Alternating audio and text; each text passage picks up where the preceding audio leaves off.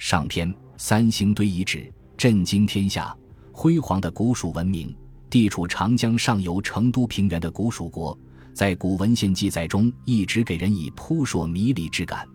杨雄《蜀王本纪》和长渠《华阳国志》等记述的蚕丛、百冠、鱼凫、杜宇、开明，究竟是传说中的人物，还是确有其人？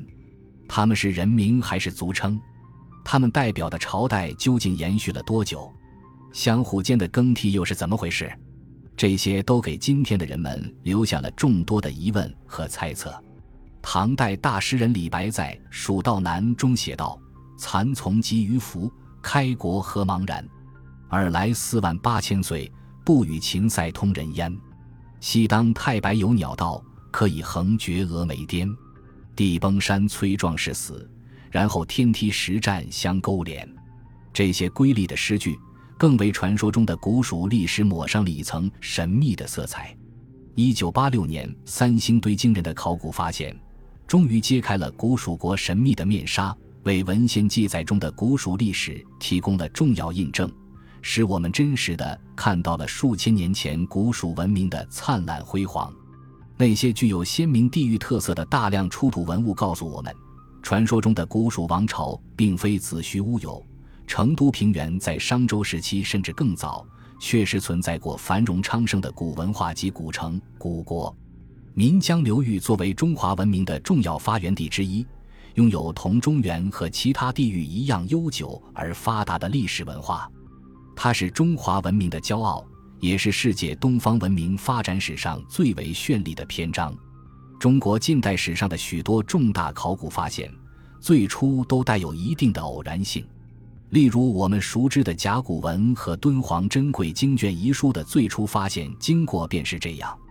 一八九九年，居住于北京的国子监祭酒王懿荣因患疟疾，去宣武门外菜市口达人堂中药店抓回一剂中药，在一味叫龙骨的药材上，竟发现刻有一种前所未见的文字。王懿荣大为惊奇。立即去药店高价购回了刻有文字的全部龙骨，经过辨认考证，判断为商代文字。一九零零年春末夏初，驻守敦煌莫高窟的王元禄道士在清除洞窟中积沙的时候，发现了墙壁上的裂缝，从而发现了里面密藏着的大量经卷和支卷绘画。由于这些绝世珍品的发现，在经历了许多的历史沧桑之后。甲骨学与敦煌学如今都已成为非常重要的学问。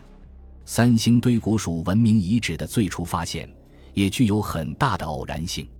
据郑德坤《四川古代文化史》记述，当地居民燕道成与家人在一九三一春因为溪流淤塞盖田不便，车水疏浚时发现了一批玉石器，有石壁、石龟、玉琮、玉章、玉圈、石珠之类。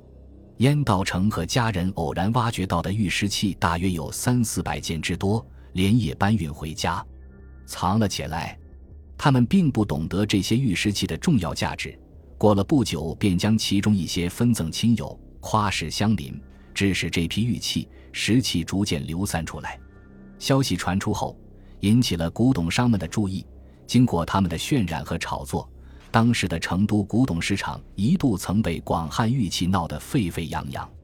流入古董商之手的玉石器数量毕竟有限，有的古董商为了牟利，甚至伪造赝品出售。此事很快引起学者们的关注和重视，并由此而开始了早期的调查研究工作。当时在华西协和大学从事文化人类学和考古学讲学，并担任博物馆馆长的美籍教授葛维汉。对发现的广汉遗物产生了浓厚的兴趣，于一九三二年亲至其地考察，征得广汉县长罗宇仓和省政府教育厅的同意，在一九三四年春对月亮湾遗址进行了考古调查和科学发掘。同敦煌宝窟和甲骨文的发现比较起来，广汉古遗址要幸运得多。敦煌藏经洞在无知的王道士发现之后，曾遭到了外国冒险家疯狂的掠夺。甲骨文发现后，已大量流落海外。民国时期的官员毕竟比清朝官吏多了一些文物保护意识。为了发掘的顺利进行，罗宇仓县长还派了一小队警卫人员负责安全工作。后来又派了八十名士兵到发掘场所做警戒保护。由于当时临近匪风其赤，工作十日即行结束，在这么短的时间内，要对神秘的大型古遗址做深入全面的发掘考察，显然是不可能的。但这次发掘仍有相当丰富的收获，不仅发现了一些精致的玉石器，还出土了许多残块和破碎陶片。发掘所获玉器、石器、陶器等文物共六百余件。更难得的是，开明的罗宇仓县长没有将这些出土物品留在广汉，认为这些器物很有科学价值。罗县长以其有关文化，以其中一处以为研究材料，乃全部捐赠华西大学博物馆保存。罗宇仓县长的举措是值得称赞的，使这批出土文物成了研究三星堆文明的重要资料。通过对广汉古遗址出土文物的整理研究，葛维汉不久便撰写了《汉州发掘简报》，协助发掘的林明均也写出了《广汉古代遗物之发现及其发掘》，分别刊登在《华西边疆学会绘志》第六卷与《说文月刊》第三卷第七期上。当时旅居日本的郭沫若得知后，立即写信与他们联系，索取广汉发掘的照片和出土器物图形，以及发表的有关论文。